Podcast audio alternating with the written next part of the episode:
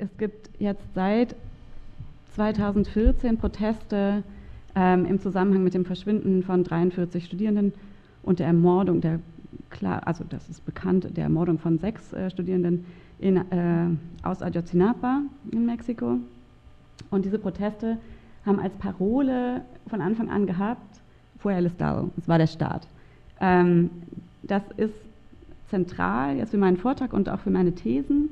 Ähm, ist, was das so besonders macht, ist, dass das ein symbolisch aufgeladener Fall von Verschwinden lassen ist, einer von vielen, aber ein, ähm, ein sehr prominenter Fall, der ähm, für ein viel breiteres Publikum als vorher sichtbar gemacht hat, ähm, was die Transformation des Staates beinhaltet hat, nämlich ähm, eine Verquickung von Staat und Kriminalität, was du eben schon ähm, ange äh, angerissen hattest. Also nur von der Korruption des Staates oder von, von einer Kooptation des Staates zu sprechen, das, das führt eben nicht weit genug und, und kann das eben eigentlich gar nicht fassen. Ne? Ähm, also Parole fue el. Ich will jetzt hier im Grunde auf drei Punkte eingehen. Einmal ein bisschen abstrakter, ähm, eine analytischere Ebene aufmachen, und zwar mit der These, dass eben die Staatsgewalt oder die ja, Staat und Gewalt in Lateinamerika sich historisch untersch unterschieden haben von der europäischen Entwicklung. Das heißt, ähm, wir können nicht so von einem Gewaltmonopol sprechen, wie wir das hier machen würden, aber eben aufgrund von historischen Bedingungen. Ähm, zweitens, ähm, die Wahrnehmung dieses Chaos oder dieser Eskalation von Gewalt stützt im Grunde die bestehende Ordnung äh, und die gesellschaftliche Kontrolle. Und Staat und nichtstaatliche Akteure verschwimmen auch. Also diese Grenze wird immer unklarer. Und drittens, ähm, die Produktion von Sicherheit oder Unsicherheit und Akkumulation, ähm, also Gewinnorientierung, ähm, hängen zusammen. So, darauf gehe ich jetzt gleich, gehe ich nachher noch ein. Ähm, warum ist jetzt Staatstheorie ähm, so wichtig in dieser Analyse? Für mich beginnt dieses Thema eigentlich mit einer Irritation. Ähm, diese eskalierenden Gewaltraten in Mexiko, ich habe mich ja mit, in meiner Dissertation mit Mexiko und Kolumbien beschäftigt. Ich habe versucht, die, diese beiden Fälle zu vergleichen. Ähm, wir reden aber heute jetzt hauptsächlich über Mexiko dieses, dieses ganze Drogenproblem, das in den Medien immer, weit, immer mehr aufgetaucht ist, ähm, wird ja oft zusammengebracht mit der These, dem Staat entgleitet die Kontrolle. Ja? Ähm, das Gewaltmonopol zerfällt, da ist, da ist was kaputt. Ähm, und für mich war die Frage, welche Rolle hat denn der Staat tatsächlich in dieser Gemengelage? Also wie ist das tatsächlich? Die Arbeit reiht sich, meine Arbeit reiht sich ein in Analysen, die ähm, sich so bewegen zwischen kritischen Security Studies, Gewaltforschung und äh, Staatsanalyse. Ähm, und in diesem Bereich ist schon klar, dass die Vorstellung, dass der Staat ein legitimes Gewaltmonopol ausübt, dass diese, diese Vorstellung sehr tief sitzt. Ne? Ähm, und zwar nicht nur in der Debatte um ähm, scheiternde Staaten, sondern auch in der Linken. Ähm, bei allen möglichen Analysen taucht das immer wieder auf. Also auch, bei, auch in der mexikanischen Linken beispielsweise war das eine prominente These. Ähm, das führt häufig dazu, also diese Idee führt häufig dazu, dass der Staat als noch nicht fertig entwickelt bezeichnet wird, eben irgendwie defizitär ähm, aussieht. Aber man sagt damit eigentlich sehr wenig über die Rolle des Staates. Ne? Darüber haben wir eigentlich noch nichts herausgefunden, wenn wir das sagen. Alles hängt an dieser exogenen Bedrohung, ja, dieser, ähm, der Kriminalität. Die ist auch nicht klar definiert, aber also, es ist eine, ist eine Bedrohung, die sitzt außerhalb des Staates. Und, ähm, und ich würde eben sagen, naja, also wir müssen uns erstmal genau angucken, was hat es eigentlich mit dem Gewaltmonopol auf sich, wie hat sich das entwickelt.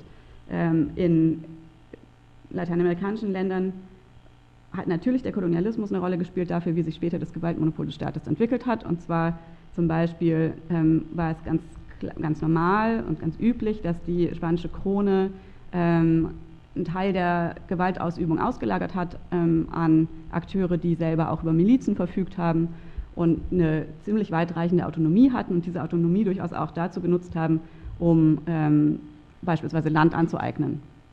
Ja, ähm, die haben gleichzeitig natürlich dafür gesorgt, dass es dann in, in bestimmten Regionen relativ friedlich blieb. Aber diese Auslagerung bedeutet eben, dass Gewalt zu monopolisieren gar nicht das Ziel war. Ähm, ein zweiter Punkt wäre, naja, was ist eigentlich die Ausnahme? Es sind nicht die europäischen Staaten die Ausnahme in ihrer Entwicklung, ähm, dass bestimmte Regulationsaufgaben sich besonders entwickelt haben. Ähm, gut, aufgrund, also das waren sozusagen Kritikpunkte, die ich hatte an, an, die, Analyse, an, an die Analysen, die es gibt, an den Stand der Forschung. Und ähm, ich habe dann gesagt, okay, es macht deshalb Sinn, ein relationales Staatsverständnis ähm, anzulegen mit Nikos Poulanzas. Ähm, ich werde das jetzt gar nicht weiter ausführen.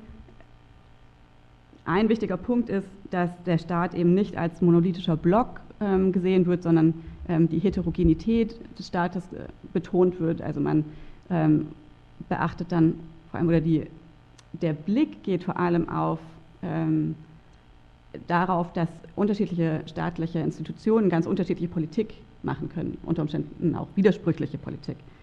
Ähm, und der Ausgangspunkt ist eben nicht, wie kann der Staat bestmöglich funktionieren, sondern der Ausgangspunkt sind die gesellschaftlichen Kämpfe selbst. So. Dieses relationale Staatsverständnis habe ich versucht zu verbinden mit lateinamerikanischen Konzepten oder Konzepten aus der lateinamerikanischen Staatsdebatte. Da gibt es eine lange Geschichte. Ähm, unter anderem mit einem, mit einem Begriff der Kräfteverhältnisse, also wie sind unterschiedliche Kräfte in der Gesellschaft, wie stark sind die, was können die bewirken, inwiefern können die ihre Interessen übersetzen in staatliche Politik. Ähm, diesen Begriff intersektional, intersektional zu denken, also ähm, Kategorien wie Gender und Race äh, mit hineinzunehmen und nicht nur orientiert auf ähm, Klassenunterschiede, wie das bei Nikos Poulanzas betont wird. Also ich gucke mir das sozusagen also an mit einem bestimmten theoretischen Verständnis ähm, und das versuche ich zusammenzubringen mit dem Thema Unsicherheit, mit ähm, dem Verhältnis Staat und Gewalt in, äh, in diesem Fall jetzt in Mexiko. Ähm, man muss schon auch sehen, dass es in Mexiko ganz anders als in Kolumbien nach der mexikanischen Revolution, das war ein sehr wichtiges Ereignis oder eher ein ähm, längerer Prozess, ähm, dass es da ein kohärentes gesellschaftliches Projekt gab. Das hat die Einbindung breiter gesellschaftlicher Sektoren ermöglicht. Das gab es zum Beispiel in Kolumbien nicht so. Dieses, diese Zeit, auch wenn die häufig als Pax Priista, also ähm, die Zeit der PRI, der Staatspartei, bezeichnet wird, war keineswegs gewaltfrei. Es ist nicht so, dass jetzt plötzlich seit 2006, seit zehn Jahren, ähm, eine Gewaltexplosion stattgefunden hat und vorher gab es keine. Ne? Also so ist es auch nicht. Es ist, manchmal sieht es ein bisschen so aus in der, in der Forschung, als wäre das so plötzlich und vorher hätte es gegenüber Oppositionellen ähm, diese Mechanismen wie verschwinden lassen oder so nicht gegeben. Stimmt aber nicht. Ähm, die, der Auslöser für diese Sicherheitsprogramme in Mexiko ähm, war eine politische Krise 2006. Ja, und seit 2006, seit etwa zehn, seit etwas mehr als zehn Jahren, laufen, läuft dieser sogenannte Krieg gegen die Drogen.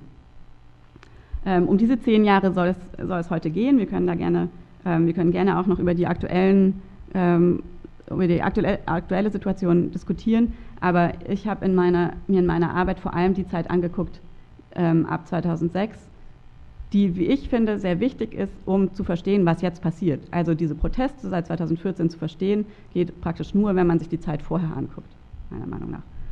Ähm, was ist in dieser Zeit passiert? Es gab eine Kompetenzverschiebung ähm, nicht militärische Aufgabengebiete zum Militär, ähm, teilweise die Übergabe lokaler Regierungsgeschäfte, ähm, Gesundheitsversorgung, Umweltfragen und so weiter wurden an, ähm, an die Sicherheitskräfte delegiert. Ähm, es gab aber auch einen, ein Ringen um Dominanz zwischen unterschiedlichen Sicherheitsapparaten, also vor allem Armee und Marine haben sich, ähm, lagen miteinander im Clinch immer wieder. Das hat zu tun mit der Rolle der USA, die die irgendwann angefangen haben, etwa 2010 angefangen haben, die Marine zu bevorzugen und Informationen sozusagen innerhalb dieses Drogenkriegs an die Marine weiterzuleiten, anstatt an, das, ähm, an die Armee und so weiter. Aber äh, und gleichzeitig entstehen neue Akteursgruppen. Ähm, alle hier haben wahrscheinlich schon mal gehört von diesen äh, sogenannten Autodefensas, also wie sich in Teilen Mexikos Gruppen bilden, die von sich zumindest behaupten, dass sie ähm, gegen, dass sie jetzt selbst, weil der Staat eben nichts macht oder zu schwach ist, ähm, jetzt selbst gegen die äh, organisierte Kriminalität vorgehen. Also solche Akteursgruppen gibt es auch. Ähm, das Gesetz für nationale Sicherheit, das die Kompetenzen des Militärs auch legal noch ausgeweitet hätte, scheitert allerdings. Ähm, und da sind wir schon bei der Frage, welche Kräfte unterstützen eigentlich diese Maßnahmen ja, und welche sind eher betroffen. Ab 2007 ähm, würde ich sprechen davon, dass das viel zu tun hat mit dem Aufschwung des Gold- und Silberexports, also mit Bergbau. Ähm, das heißt, es werden nicht nur die zentralen Wirtschaftsverbände ähm, wie der Arbeitgeber, der, also sowas wie der Arbeitgeberverband, der Consejo Coordinador Empresarial, sondern, und ähm, dann gibt es noch so eine kleine ähm, exklusive Gruppe von, ähm, von Unternehmern, ähm, die Hombres de Negocio, ähm, also von denen wird es, wird es gestützt, diese Sicherheitspolitik auch, sondern auch von neu oder von wichtiger werdenden Bergbauakteuren. Ähm, Camimex, die mexikanische Bergbaukammer, kriegt eine ganz neue ähm, Präsenz ähm, und eine neue Protagonistenrolle in dieser Zeit. Ab 2009 würde ich sagen, gibt es aber, also wenn es vorher sowas wie eine, wie eine Art Kohärenz oder ein gemeinsames Projekt gab von diesen herrschenden Fraktionen, bricht es ab 2009 ganz klar auf. Und da ist, scheitert auch dieses, ähm, dieses Sicherheitsgesetz. Ähm, es gibt immer mehr so Konflikte zwischen einzelnen Gruppen, die Interessenallianzen sind weniger stabil. Ähm, und es ist ganz klar, dass es eine zunehmende Distanz gibt zwischen den Akteuren, die in der industriellen Produktion für, Latein, für den lateinamerikanischen Markt tätig sind und, ähm, und denen, die sozusagen außenorientiert sind. Ähm, auch was die Sicherheitspolitik be betrifft. Ne? Also ich rede jetzt hier von ökonomischen Akteuren, aber die haben eben auch durchaus Einfluss auf diese Sicherheitspolitik. Also diese Konfliktlinien sind natürlich auch bestimmt durch die Auseinandersetzung um die Vertiefung der Anbindung an die USA oder eben nicht. Der Binnenmarkt verliert immer noch weiter an Bedeutung. Also das alle wissen das wahrscheinlich, dass das auch schon seit der ähm, Schuldenkrise 1982 ähm, der Binnenmarkt an Bedeutung verloren hat, aber also das wird eben in den letzten zehn Jahren noch weniger.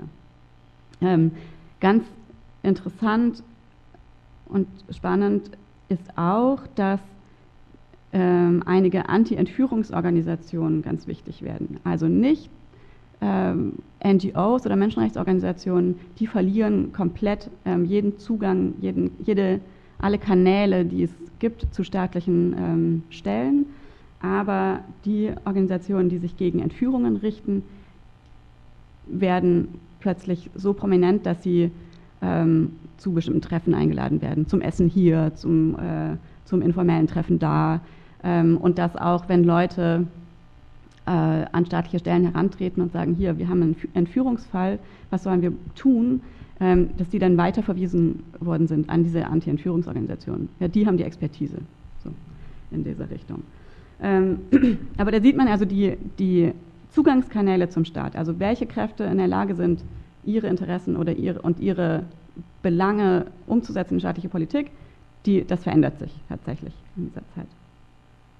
Ähm, aktueller, also die Regierung hat ja gewechselt und es ist seit 2012 wieder die PRI an der Macht, ähm, müsste man wahrscheinlich sich angucken, wie nah sich die Regierungszirkel sind mit ähm, noch mit der Grupo Atlacomulco, also da gibt es ja immer, denen wird immer nachgesagt, dass sie zu tun haben mit den alten äh, Kreisen um Salinas, das ist der ähm, Präsident Anfang der 90er Jahre gewesen. Ähm, also das sind Akteure, die sowohl natürlich in der Politik als auch in der Wirtschaft ähm, tätig sind. Ähm, aber da ist es relativ schwierig, an, an verlässliche Daten tatsächlich zu kommen. Ähm, aber es, es, gibt da, da gibt es gerade Gerüchte, dass die sich, dass die sich zerstritten haben, also die Zirkel um Peña Nieto, den, den jetzigen Präsidenten, und die um diese ökonomischen Akteure, um Salinas. Aber also im Prinzip ähm, gibt es eben diese partikularen Konflikte, aber nicht wirklich Konflikte um das Projekt. Ja, die Sicherheitspolitik bleibt ja auch praktisch gleich nach diesem Regierungswechsel. Ähm, auch die Linke hat eigentlich kein einendes Projekt, das sie dem dagegen stellen könnte. Ähm, es gibt 2000 2011, 2012 in dem Wahlkampf eine gewisse Annäherung von López Obrador, der 2006 noch der große Gegner der rechtsorientierten Regierung waren, war, ähm, eine Annäherung zwischen López Obrador und ähm, den Grupos Económicos, wie es immer heißt, also den äh, ökonomischen Akteuren, den Unternehmergruppen. Ähm, die sehen den nicht mehr als große Bedrohung tatsächlich. Und das heißt, es gibt also kein gemeinsames Gegenprojekt mit größerer Reichweite. Ähm, die, die PRD, also die Linkspartei, ist ja ohnehin gänzlich gespalten, hat jegliche Glaubwürdigkeit im Grunde verloren.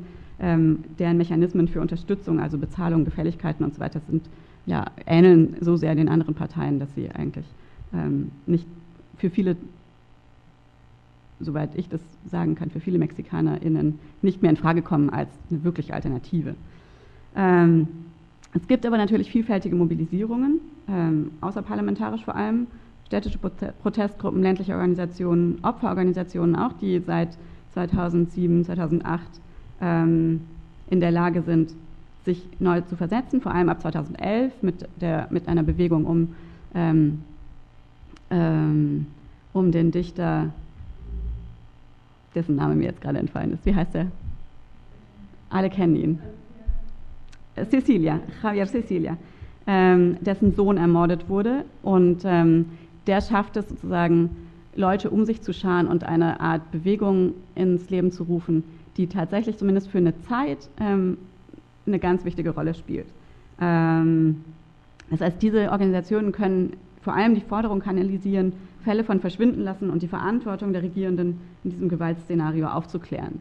Das heißt nicht, dass tatsächlich viel aufgeklärt wird, aber ähm, zumindest ist es eine Art Interessenvertretung. Also ähm, ich habe beispielsweise mit einer Frau aus dieser, aus dieser Bewegung sprechen können, die mehrere ihrer Söhne verloren hatte und die, die sagte, in verschiedenen Bundesstaaten tatsächlich auch, ähm, und die sagte, das ist das erste Mal, dass sie das Gefühl hat, sie hat eine Art Stimme. Ja, also ähm, tatsächlich hat man den Eindruck, dass diese Organisationen es schaffen, den Opfern von, also den Angehörigen von, von, von Verschwundenen ähm, sowas zu geben oder dass die sich dort konstituieren als politische Subjekte selbst. Ne? Ähm, und das ist etwas, das ist, das ist neu sozusagen in dieser, äh, in dieser Zusammensetzung zumindest. Die, da gibt es landesweite Treffen, die, die werden zunehmend sichtbar. Aber das sind trotzdem eher vorübergehende Prozesse. Ähm, der Protest bleibt meistens lokal oder regional und ist geprägt von Bedrohungsszenarien. Ähm, und also obwohl es eine größere Sichtbarkeit gibt, können sich diese Organisationen in diesem Kontext von Zersplitterung, Vereinzelung, äh, Desorganisation durch Angst ähm, kaum durchsetzen. Ähm, das bringt mich aber zu der These, diese Wahrnehmung von Unsicherheit, die stützt im Grunde die bestehende Ordnung. Ähm, einerseits sind die Organisationen, die sich dagegen stellen könnten, in gewisser Weise desorganisiert. Das ist auch tatsächlich ein ein Postulat von Pulanzas. Ähm, der Staat desorganisiert die ähm, oppositionellen Gruppen. Ähm, und andererseits sind die gesellschaftlichen Sektoren, die sich vielleicht organisieren würden, davon abgeschreckt. Ähm, Jenny Pierce, das ist eine interessante britische Autorin, hat das im Zusammenhang mit Kolumbien noch radikaler formuliert. Die sagt, Regierung funktioniert immer mehr auf Basis des nicht bestehenden Gewaltmonopols. Und das hat natürlich Auswirkungen auf, ähm, darauf, wie das Verhältnis Staat und Gewalt überhaupt sich darstellt. Also ähm, wir, was wir anerkennen müssen, ist sicher, dass, wir, ähm, dass es eine Grauzone gibt zwischen staatlichen und nichtstaatlichen Akteuren. Ähm, Moment. Genau, das sind die Selbstverteidigungsgruppen ähm, dass wir häufig Ex-Polizisten als Milizen wieder treffen, Militärs in der illegalen Ökonomie tätig werden, äh, Räume existieren, in denen staatliche und illegale Akteure aufeinandertreffen und sich verschränken. Äh, das sind zum Beispiel diese sogenannten Autodefensas, deren Verhältnis zu den offiziellen Sicherheitskräften sehr ambivalent ist und auch je nach Region unterschiedlich. Da kann man gar keine allgemeine Aussage treffen. Ähm, aber all das bedeutet, der Staat produziert also selbst Unsicherheit. Es geht eben nicht darum, dass der Staat konfrontiert ist mit einem Gegner, den er bekämpft, sondern ähm, es gibt eine Produktion von Unsicherheit durch den Staat. Und strukturelle Ungleichheit, Marginalisierung und direkte Gewalt konstituieren sich gegenseitig.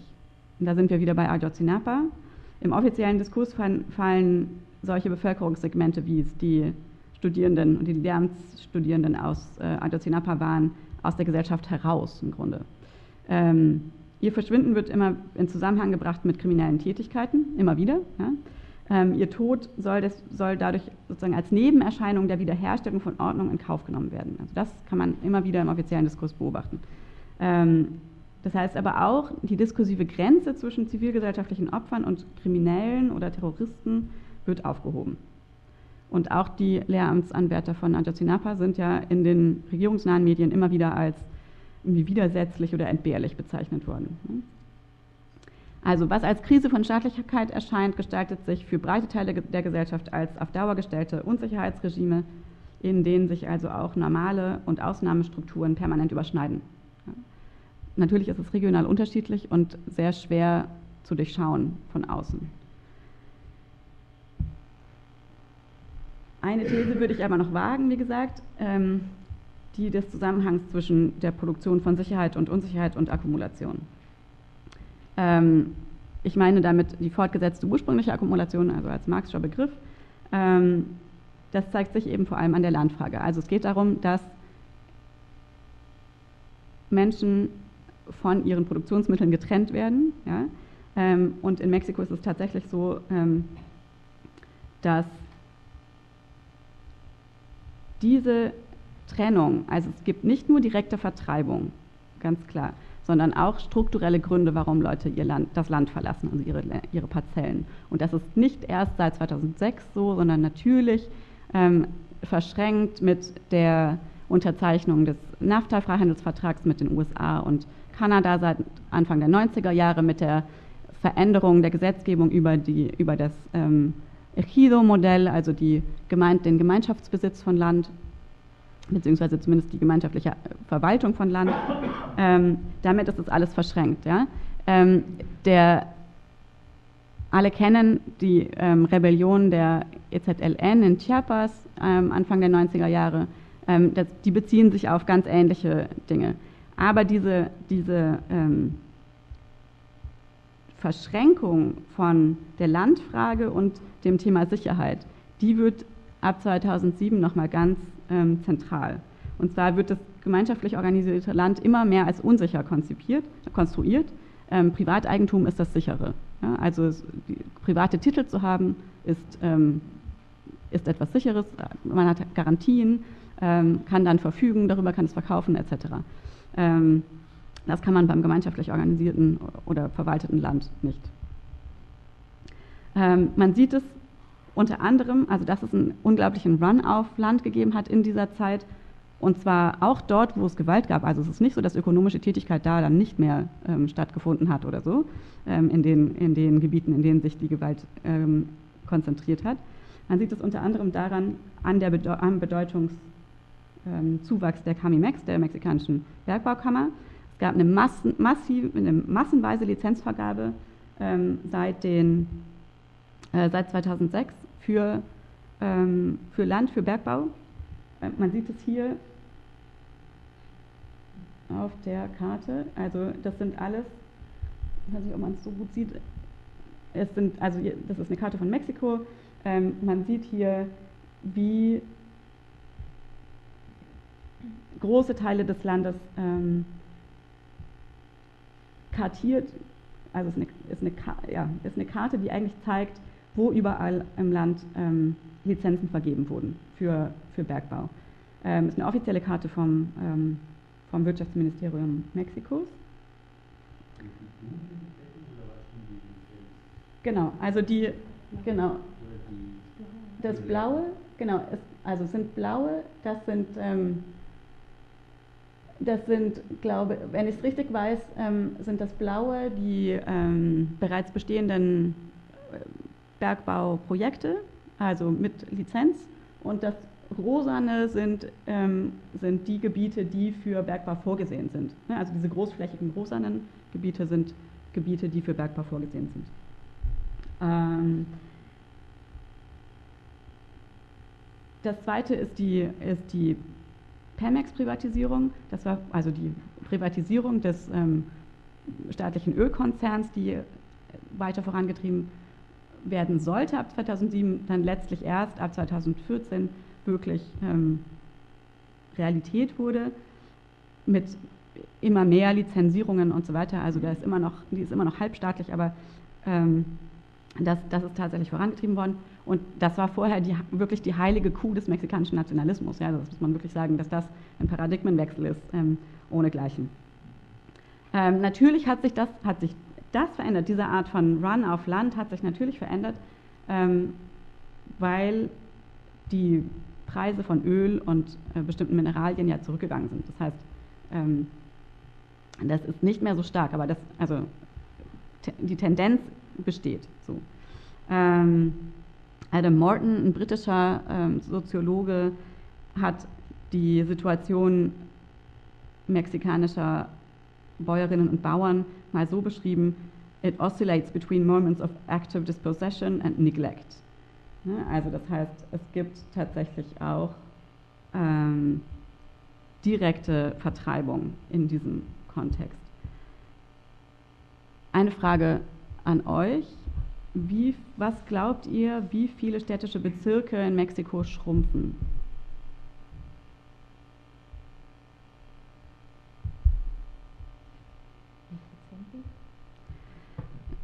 Ja, gerne in Prozent, wenn jemand eine Schätzung wagen will. Sind tatsächlich ungefähr ein Drittel der, ähm, der Bezirke, hat, der, die weniger, das weniger Bevölkerung hat als vor Beginn der, dieses Kriegs gegen die Drogen. Das heißt, ähm, während der letzten, des letzten Jahrzehnts sind tatsächlich in knapp 700 mexikanischen Bezirken ähm, ist die Bevölkerung zurückgegangen. Das heißt natürlich, das ist nicht nur, auch das ist nicht nur direkte Vertreibung, aber ähm, es gibt eben dieses Phänomen sehr stark. Ähm, ich das ganz kurz ja. Also gerade in der ganzen Homogenisierung neoliberaler Prinzipien im Stadtpolitischen ist das Phänomen der 30% Schrumpfung eigentlich ein weltweites Phänomen. Also das war jetzt eher ge geraten und trifft dann zufällig ah, interessant, ja. auf Mexiko. Mhm. So, okay. Ja, da ist natürlich in Mexiko geht es natürlich ganz klar auch um ländliche Gebiete, ne, in denen das stattfindet. Also tatsächlich der Run auf Land, also auf Landflächen.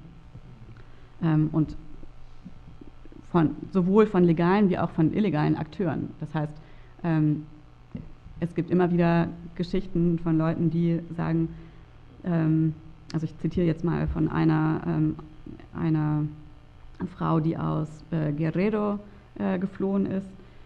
Wir sind vertrieben worden von der organisierten Kriminalität. Wir sind 58 Familien. Die waren fünfmal bei uns ähm, äh, und haben uns in unseren Häusern angegriffen. Sie haben 27 Menschen umgebracht. Ähm, eine, ein Mädchen, ein achtjähriges Mädchen, ich übersetze das hier gerade ad hoc aus dem Spanischen, ich habe mir das nicht äh, auf Deutsch notiert.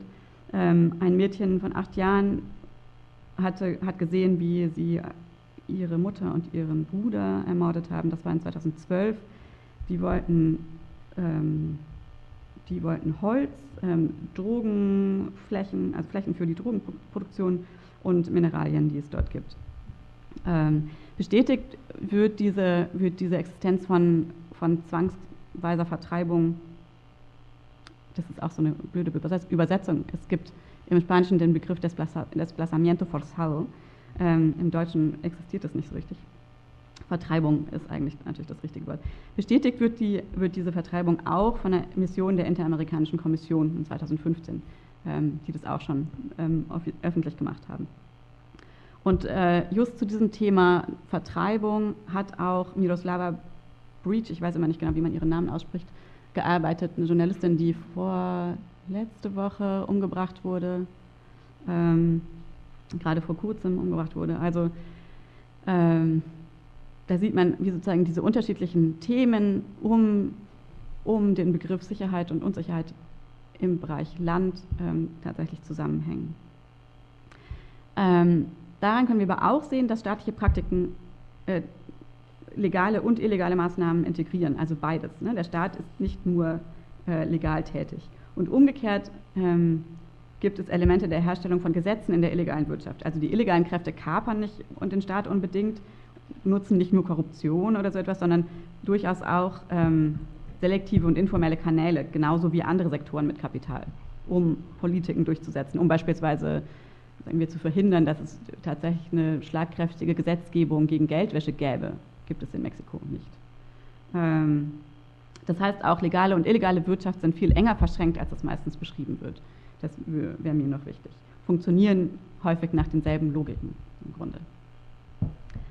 Ähm, also zusammenfassend, ähm, es etablieren sich Grauzonen, die Trennung von staatlicher und nichtstaatlicher Gewalt ist diffus, das Verhältnis zwischen staatlichen Sicherheitskräften und nichtstaatlichen Gewaltakteuren ist vielmehr eins der Komplementarität als der Konfrontation. Ähm, staatliche Stellen sind aktiv an einer Dezentralisierung der Gewaltfunktion beteiligt.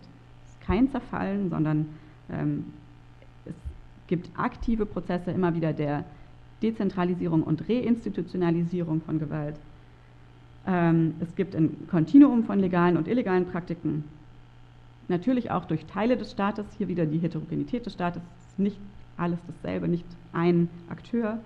Ähm, und staatlich produzierte Unsicherheit kann durchaus verstanden, werden als ein Teil ähm, der Herstellung von Ordnung. strukturelle Ungleichheit und direkte Gewalt sind verschränkt. Und das heißt, strukturell, also selbst da, wo es keine direkte Verantwortung staatlicher Stellen für Gewalt gibt, stabilisiert also die Art und Weise, in der das Feld Sicherheit gestaltet ist, die gesellschaftlichen Sektoren, die einen Bruch mit der bestehenden Ordnung ablehnen und wirkt desorganisierend auf diejenigen, die eine emanzipatorische Transformation dieser Ordnung angestrebt haben. Also dieser Staat ist weder gekapert noch gescheitert, sondern es handelt sich um einen aktiven Umbau.